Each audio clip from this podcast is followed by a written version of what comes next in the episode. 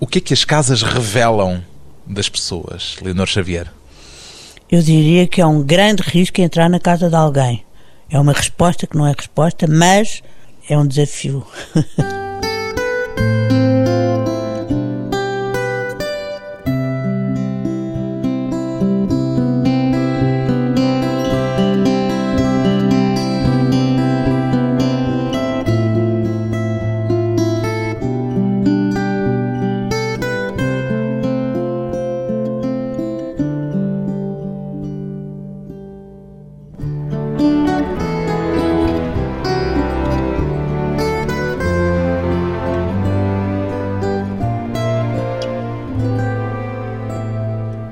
Leonor Xavier, 66 anos, jornalista e escritora. Qual foi o argumento mais poderoso para se decidir, Leonor Xavier, a escrever a sua própria biografia, a sua autobiografia? Não havia argumento, não foi uma coisa racional.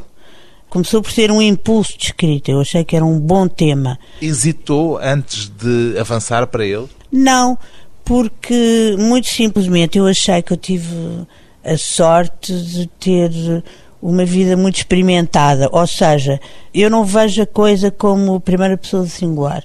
Eu vejo-me como alguém que foi julgado na vida, a quem aconteceram muitas coisas e que as coisas que aconteceram podem estimular outras pessoas. Depois, isso já naturalmente que é um pensamento mais reflexivo, podem estimular as pessoas ou ajudar as pessoas a perceberem que têm uma vida. Toda a gente tem uma vida, ninguém anda nesta vida por acaso.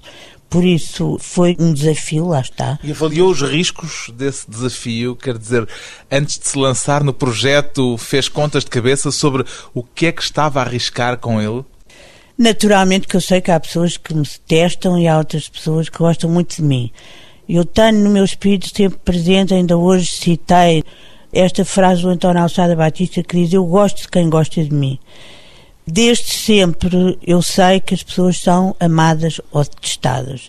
E como eu sou bastante segura em relação a mim, não me incomoda muito que as pessoas digam mal de mim porque eu ou não gostem por isso. Não sentiu o risco como qualquer coisa de perigoso neste projeto de se contar em livro? Não, achei que até podia ser um projeto de sedução, como acabou sendo. É engraçado porque fala mais no livro das pessoas de quem gosta do que daquelas de quem não gosta porque eu tenho uma memória para as coisas boas da vida, tenho uma memória de gratidão e sei exatamente em cada um dos momentos da minha vida pessoas que às vezes eu nunca mais vi que tiveram um gesto para mim. Aliás, eu acredito muito na profunda paixão fugaz por alguém que se cruza no nosso caminho. O tom da minha vida é muito mais do bem do que do mal. Acho que eu não sou rancorosa. Tem uma espécie de ficheiro, de arquivo daquilo que foram os seus contactos com as pessoas com quem se foi cruzando, sabendo em relação a cada uma em que lado é que está desse arquivo pessoal? Tenho e nunca mais me esqueço. Vou-lhe dar dois exemplos concretos, porque eu não me assusto das coisas. Eu fiz um livro que se chamava Portugal Tempo de Paixão, sobre o PREC, em que eu entrevistava 100 pessoas 50 homens e 50 mulheres, ou 50 mulheres e 50 homens, que não eram nem políticos nem militares, e cada um falava sobre o que é que o PREC representou na sua vida. E eram pessoas de todas as linhas ideológicas e pessoas de todas, todas as profissões. E no meio da centena de pessoas que eu tenho, houve duas que me falharam. Uma foi a Rosa Mota, que é sempre muito simpática, naturalmente, para mim, Leonor Xavier. Eu, aliás, era super fã da Rosa Mota.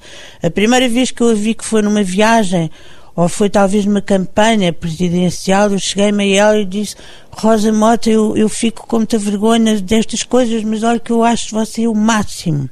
E ela desiludiu-a? Falhou-me porque telefonei, disse que sim, depois falei com o marido, com o senhor que existia na vida dela, sim, sim, sim, adiou, adiou, adiou e outro foi aquele cientista dos, hum, dos foguetes portugueses. Como é Carvalho Rodrigues. Exatamente. A mesma coisa. Sim, eu não gosto de pessoas covardes. As pessoas dizem sim ou não. Eu dizem, eu não quero aparecer por esta ou por aquela razão. Ah, é diferente as pessoas terem mal feitio. Agora, as pessoas covardes, as pessoas que dizem que sim e depois não, Eu fiquei de pé atrás contra essas duas É pessoas. muito a propósito, então, o que tenho para lhe perguntar a seguir. Porquê é que a autobiografia, será que tem alguma coisa a ver com isso? Porquê é que a autobiografia continua ainda a ser um género relativamente raro em Portugal? Porque muitas vezes as pessoas estão enquadradas nos seus núcleos e fazem uma seleção das coisas. Isso é um, um motivo. Outro motivo é que Terá a ver com essa cobardia de que estava a falar? As pessoas também muitas vezes não têm registros. Eu tinha a sorte de, como a minha vida e a nossa profissão passa pela escrita e pelo registro das coisas, que de facto eh, Guardando os não há diários, as nada- cartas. tudo. Não, isso eu posso lhe dizer que não há nada, porque eu sou jornalista e tenho o vício da referência. Não há ali nada que seja fantasioso. Pois bem, a jornalista Leonor Xavier, jornalista e escritora cidadã luso-brasileira com dupla nacionalidade, é a autora da autobiografia Casas Contadas. O que é que a levou a contar a sua vida por intermédio das casas em que já viveu, Leonor Xavier? Como é que lhe ocorreu a ideia de tornar as casas protagonistas do seu percurso pessoal? Devo à Maria do Rosário Pedreira, de quem eu muito gosto. Estava no Ribatejo, guiava o meu carro, ia sozinha, estava a ouvir um programa de rádio, era uma entrevista a Maria do Rosário Pedreira, relembrava uma casa da sua infância, no Estoril, onde ela passava as férias. E a conversa demorava 10, 15 minutos, ela contava o ambiente, escrevia, falava nessas férias e eu pus-me a pensar em quantas casas eu vivi. Sabe aquelas horas em que nós estamos a pensar, como se diz, na morte da bezerra, vamos deixando passar. Os pensamentos desfilam. Para mim, o pensamento é como um grande filme que está sempre a correr. Eu pus-me a contar e pensei que com as casas, segundo as casas, dariam 13. Pensei que engraçado. E depois daí, a um tempo, sentei-me e escrevi a primeira frase e disse isto é capaz de ser engraçado. E são 13 São por 13. gostar de mudar de casa. Há gente que tem muitas mais, não é? Os diplomatas, etc, não é? E eventualmente na idade adulta muda-se o quê? Uma ou duas vezes de casa. Se há mais filhos, se é preciso mais espaço. No seu caso, elas acumularam-se em No, maior no número. meu caso, eu incluí as casas dos verões, porque na minha geração os verões eram um fator de formação da nossa maneira de ser. Por isso há uma casa em Alcochete onde eu tive a minha formação de campo e por isso eu sabia apanhar rãs e até hoje sei distinguir as árvores e sei como é que se planta uma batata. Não é Como é integralmente uma urbana. Tem também uma costela Não. rural. Tenho uma costela rústica, tenho uma costela de meter a mão na massa, que é uma coisa. As mulheres portuguesas têm isso. Eu tenho esse lado das coisas rústicas, das coisas, os trabalhos de mãos, assim chamados. A vida não pode ser vivida se a gente não souber picar uma cebola, se a gente não souber agarrar numa linha para dar um nó cego. Essas Não coisas. pode ser vivida sem se saber isso, sob pena de. Sou pena de não saber o fundamental. O fundamental passa por aí. Completamente. Eu acho que a abstrata intelectualidade da novela cuisine é uma pretensão ridícula no tempo de hoje. Isso eu aprendi muito no Brasil. Nós só podemos ser de vanguarda ou ter liberdade de sermos como somos ou ter os tais atrevimentos se tivermos esse lado muito sólido. Isso eu percebi no Brasil. Um dos aspectos curiosos no seu percurso traçado neste livro é o desinteresse pela política e uma certa ingenuidade numa geração que era a sua tão marcada por eh, aspectos políticos. Como é que passou ao lado desse Exatamente. interesse? Eu nasci num, num universo de coisas em que, por um lado, a família do meu pai era uma família que pertencia à oposição, na época era do reviralho, que foi penalizada por isso, e o meu pai sempre nos quis proteger muito, aos meus irmãos e a mim. Depois, eu vivi até ao 25 de Abril num universo de perfeição estabelecida, onde as pessoas- Aliada das questões políticas. Sim, falava-se, mas como um, um processo normal, as tumultuações eram normal. Nunca é engraçado que neste mundo onde nós nos encontramos é muito mais comum a voz das pessoas que desde sempre foram politizadas contra o regime do que a voz daquelas que estavam ao lado do regime e que estavam enquadradas pelos confortos básicos do regime, enfim. Era o seu Eh, caso?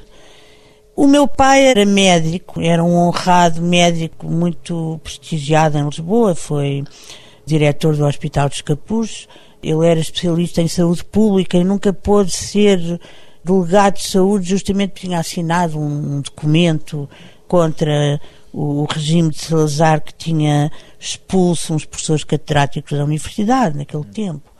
Em minha casa tinha que se trabalhar e tinha que se estudar insistia-se muito. Ninguém chegaria a lugar nenhum se não tivesse estudado. Por isso havia uma disciplina férrea nessas coisas. Curiosamente, foram acontecimentos políticos, foi o 25 de Abril, que ele levou para o Brasil. Foi e não foi. Entretanto, eu casei, tivemos sete anos de namoro e casámos ambos muito cedo.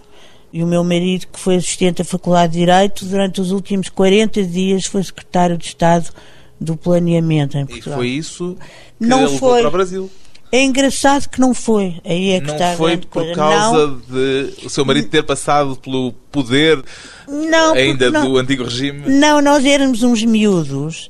Ele foi saneado da faculdade e durante os 11 meses depois do 25 de Abril, em que ainda vivemos aqui, ele trabalhou muito, teve vários trabalhos, ele, ele fazia pareceres jurídicos, ele era especialista em, em, direito fiscal, direito tributário no Brasil, tinha uma tese de doutoramento já que tinha sido adotada pela Universidade de São Paulo, no Brasil.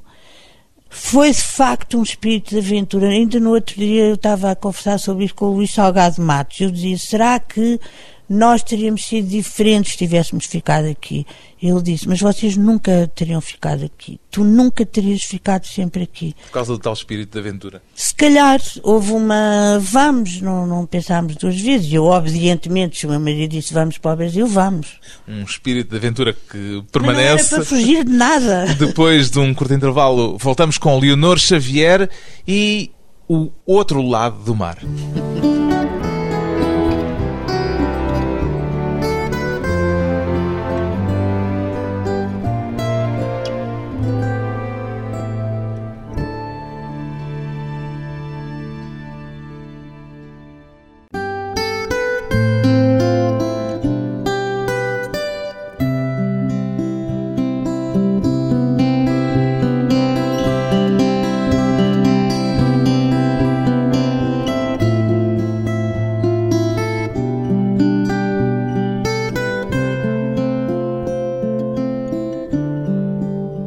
De regresso à conversa com a escritora Leonor Xavier, a autora do livro Casas Contadas. O que é que teria sido diferente na sua vida, Leonor Xavier, se não tivesse partido para o Brasil em, creio que, março de 75? Março de 75. Cheguei lá 26 de março de 75. A seguir ao 11 de março. Anos. Exatamente. Tivemos uma passagem de quatro dias por país. Éramos muito miúdos.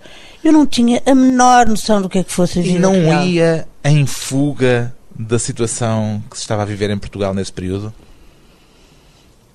Não. Uh... Não foi um exílio? Não foi. Quando eu cheguei lá, percebi que era um exílio. De facto, não foi divertido ao princípio. Teve os dois extremos. Teve o experimentar o despojamento absoluto.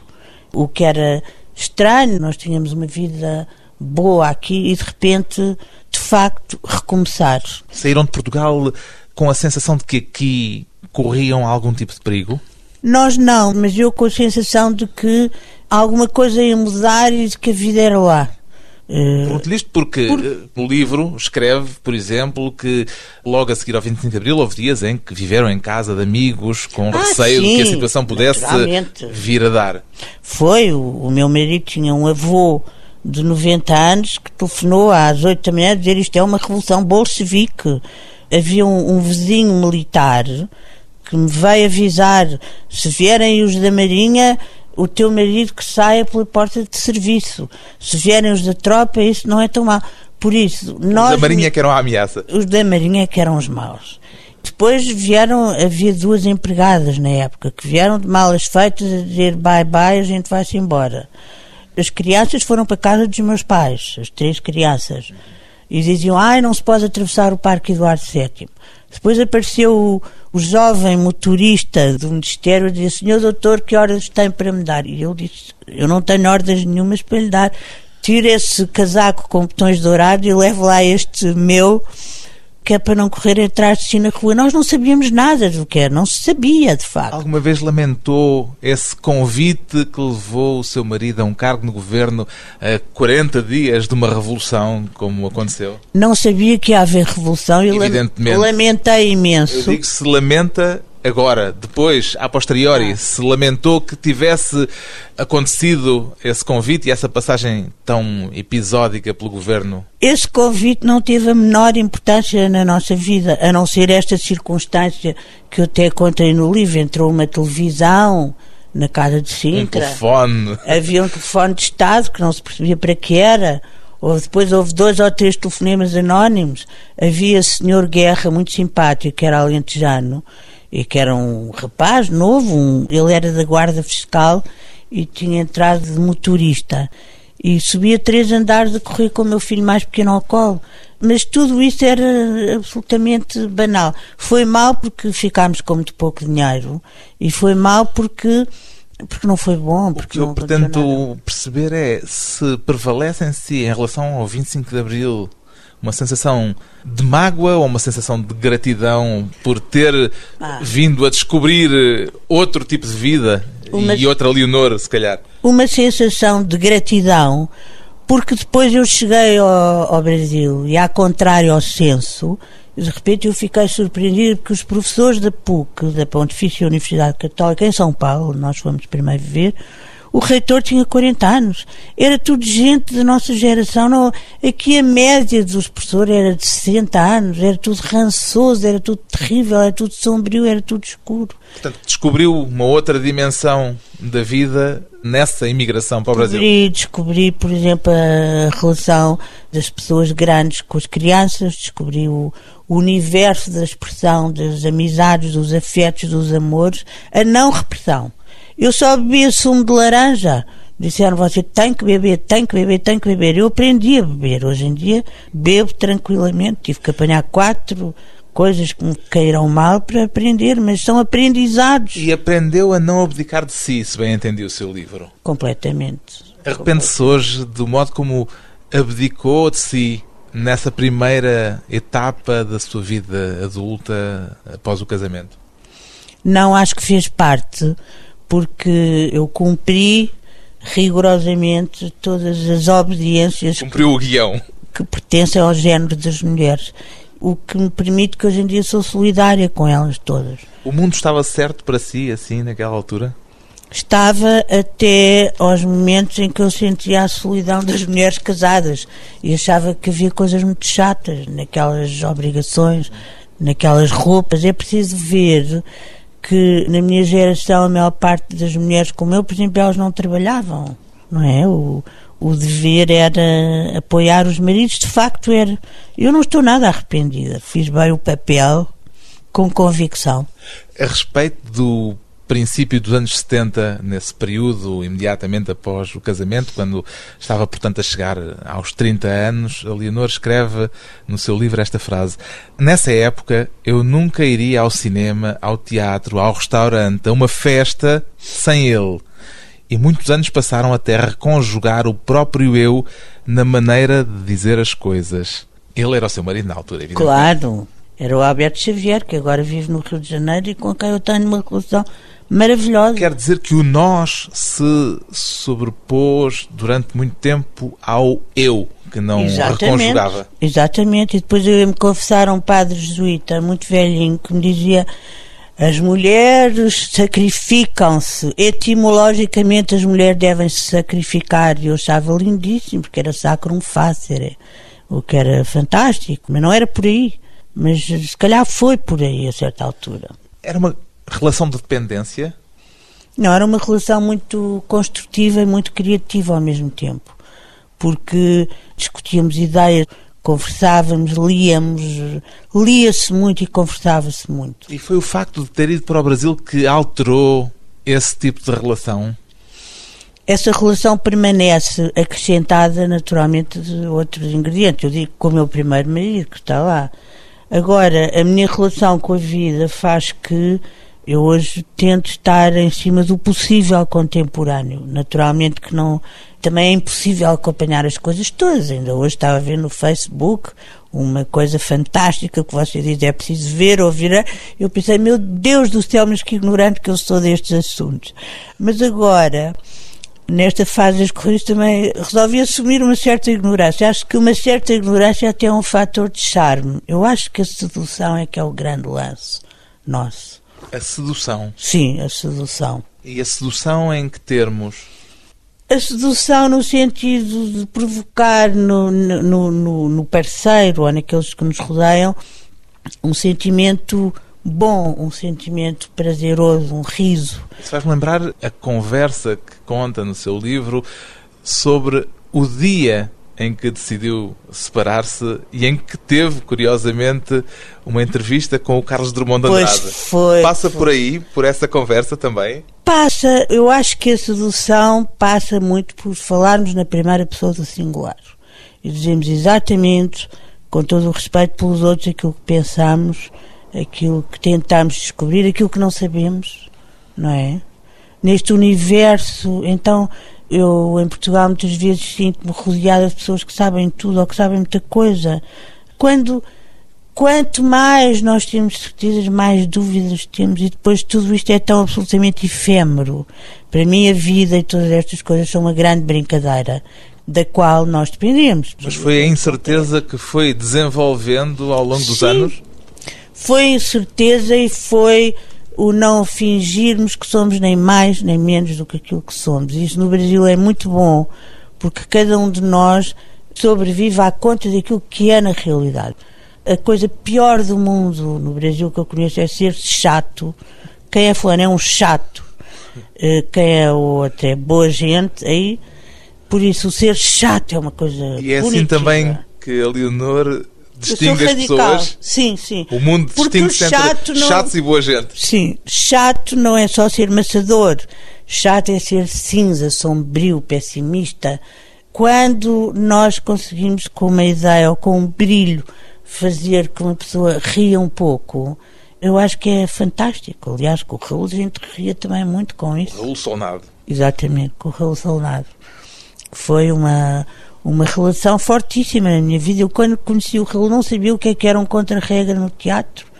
E como também nunca o tinha visto ao vivo a dizer a história da guerra e não via o Zip Zip, que não havia televisão em minha casa, que só passou a ver em 1971, Descobriu com um olhar fresco Foi! a história que ele já Fomos a carregava. Cuba. Ele disse, vamos a Cuba. Eu disse, vamos. Ele ficou muito espantado por eu ter a liberdade de dizer, sim senhora, vou a Cuba com aquele senhor. Eu, eu não tinha contas que dar a ninguém.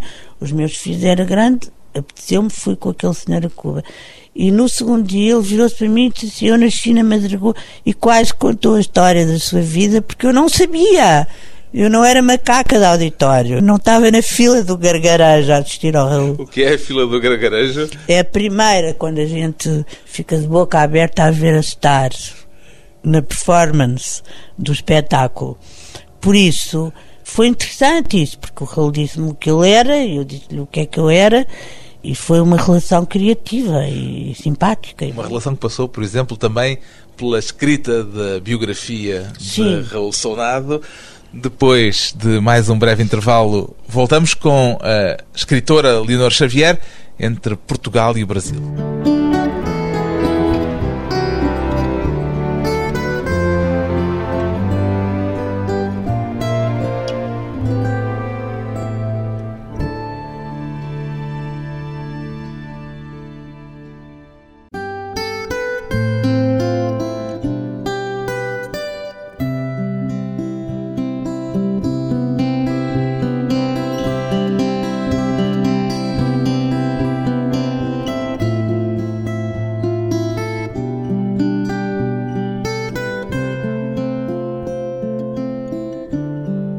Convidada hoje para a conversa pessoal e transmissível a escritora e jornalista Leonor Xavier, que escreve a certa altura no livro Casas Contadas: Lisboa é a paz, o Rio é a paixão. Continuam a conviver sem conflito esses dois lados de si, Leonor Xavier? A paixão e a paz? Continuam. Aliás, paixão é literalmente porque não há 24 horas que se passem no Rio sem nós termos uma emoção forte. Ou porque hum, eu estou a pensar boa. que há duas semanas atrás eu estava na praia no e Rio. eram quatro da tarde, havia uma névoa, eu vi ao morro e eu disse para os amigos que eu estava, eu nunca vi o Rio de Janeiro tão bonito como está hoje. Ou então, no dia seguinte, tínhamos ido a um sambão, uma roda de samba, onde hoje em dia toda a gente vai, que é que está na moda, e havia uma criatura morta, atropelada no aterro do Flamengo, acho que era uma criança. A gente passa por isso, as emoções são sempre fortes, nunca nada é tranquilo, por isso a paixão é isto também. Mas ao fim de um certo tempo aqui em Lisboa, sente necessidade de voltar ao Rio para reabastecer as pilhas dessa adrenalina que o Rio lhe dá? É isso, se bem compreendo? O que eu sinto é que no Rio também estou como em casa. No Rio sou portuguesa. Eu, eu se calhar no Rio sou tão portuguesa quanto aqui as pessoas me acham brasileira. Eu diverto-me às vezes ser um bocadinho carta fora do baralho. E a verdade é que a gente vai atrás dos nossos amores, não é? E eu chego a Portugal e, e sinto esta coisa tão tão boa e tão reconfortante daqueles que gostam de mim e daquelas que gostam de mim e chego ao Rio e tenho exatamente a mesma sensação. A comunicação é muito fácil e muito imediata aqui lá. Por isso, porquê que eu não é de transformar o meu mundo nessa coisa maior? Torná-lo mais vasto. Exatamente. Custou-lhe mais adaptar-se ao Brasil quando foi para lá, em 75, ou a Portugal quando regressou em 87? A Portugal foi muito difícil porque naturalmente que a distância faz-nos fantasiar. E eu achei que Portugal era um país de braços abertos, achei que tudo era fácil, achei que a família simplificava as coisas, achei que haveria espaço, achei que os meus filhos se adaptariam bem às escolas e que seriam acarinhados. E foi tudo mais difícil? Foi tudo ao contrário. Foi tudo ao contrário, até porque as pessoas na época não se interessavam minimamente umas pelas outras. Isso mudou? Agora não sei porque eu estou integrada, mas eu sempre e, vejo pelos meus filhos que uma coisa que nos ficou do Brasil é sempre uma curiosidade pelas pessoas e uma abertura. Que é menor aqui em Portugal do que no Brasil. O Brasil é muito grande, não é? Por exemplo, em São Paulo as pessoas são mais reservadas do que no Rio, mas a gente sabe que a toda a hora e todo momento, tanto aqui como lá, podemos encontrar alguém que esteja dentro dos nossos amigos, de dentro de casa para a vida inteira. Há o cude da amizade, não é? Eu perguntei-lhe o que é que lhe custou mais, justamente porque conta no seu livro que, a princípio, quando regressou, em 87, o seu jeito direto, trazido do Brasil, foi visto aqui em Portugal como uma maneira de ser indiscreta. Isso passou, entretanto? Eu hoje em dia defendo-me, não é? É menos indiscreta. Continuo sendo, mas não deixo que as pessoas acham que eu seja. Ou seja, é de uma forma mais dissimulada. Sou mais uh, prudente, digamos. O momento mais explícito. Sou mais sábia, sou mais sábia. Os anos ensinam-nos, não é? O momento em que isso foi mais explícito, esse choque cultural, para lhe chamar alguma coisa, é aquele que conta no seu livro com Isabel Alçada, na altura ainda longe de ser ministra, e Rui tão... Vilar? Pois foi. Isso foi muito engraçado porque eu sou perguntadeira, não é? E não é suposto que eu conheça todas as pessoas célebres e conhecidas. E estávamos na Fundação Gulbenkian, eu estava com António Alçada Batista, apareceu a Isabel Alçada, de quem eu gosto muito, que eu conheci há muito tempo, ela e, e a Ani, a Ana Maria Magalhães, e ela estava com o Rui Vilar e eu perguntei quem é este. E ela disse: É o meu marido, chama-se Rui Vilar.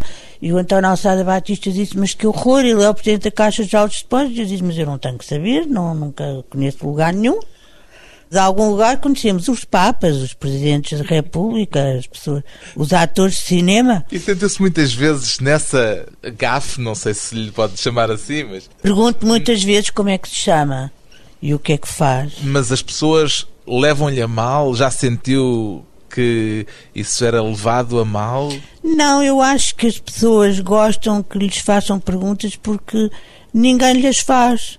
E, e é sempre suposto que sabemos quem é aquele ali, ai, é o Rui Vilar, o que é que ele faz. É mais simpático perguntar, olha, quem é você, como é que se chama, o que é que faz, qual é a sua área? A sua área é uma boa pergunta. É dos bancos, é da, é da cultura, como é que é?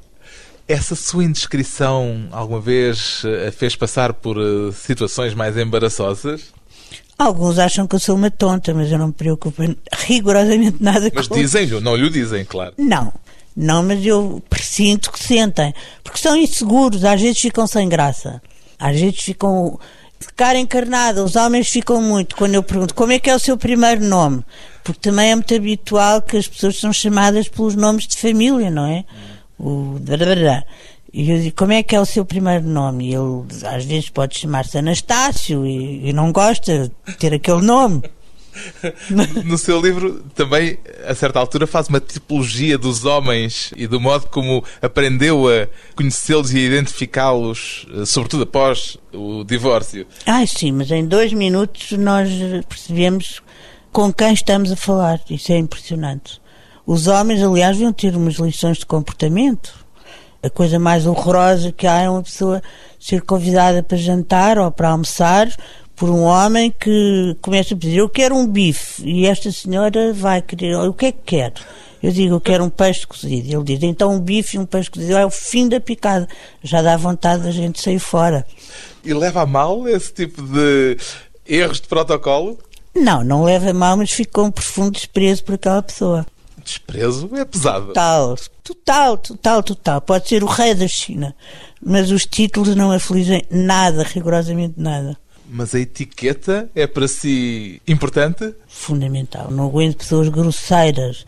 As pessoas podem dizer palavrões e serem fantásticas. Agora, serem grosseirotas nas situações, às vezes acontece muito que uma mulher seja minoria no meio de muitos homens.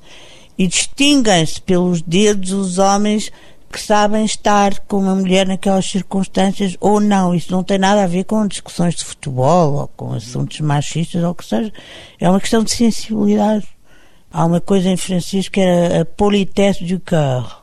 É um bocadinho pretencioso eu dizer isto, mas em francês resulta mais do que em português. Não se diz a boa educação do coração, não tem condição, não é? E tem muito bom também. Exatamente. Já é uma cacofonia terrível. O seu livro parece-me percorrido por uma certa mágoa, por um relativo desinteresse mútuo que existe entre portugueses e brasileiros. Percebi bem? É verdade. Porque Portugal no Brasil não existe, pura e simplesmente. Basta ler os jornais e estar lá todos os dias. E vice-versa. Pode-se explicar no... esse desinteresse com aquele aforismo longe da vista, longe do coração? Não, eu acho que tem a ver com, com questões de ex-colónia. Outro aspecto saliente no seu livro, parece-me, é uma determinação em se expor. Aliás, o facto de escrever uma autobiografia já é em si próprio uma forma de exposição. Continua a ter como máxima aquela frase que recolheu há muitos anos. Expor é expor-se. Expor é expor-se. Ah, sempre. Sempre. Aliás, essa, o António Manuel, que está ali, que é o autor dessa frase, que é um artista plástico português. Ele, em 1970, havia um, um salão de arte no Rio de Janeiro, ainda no tempo da ditadura militar.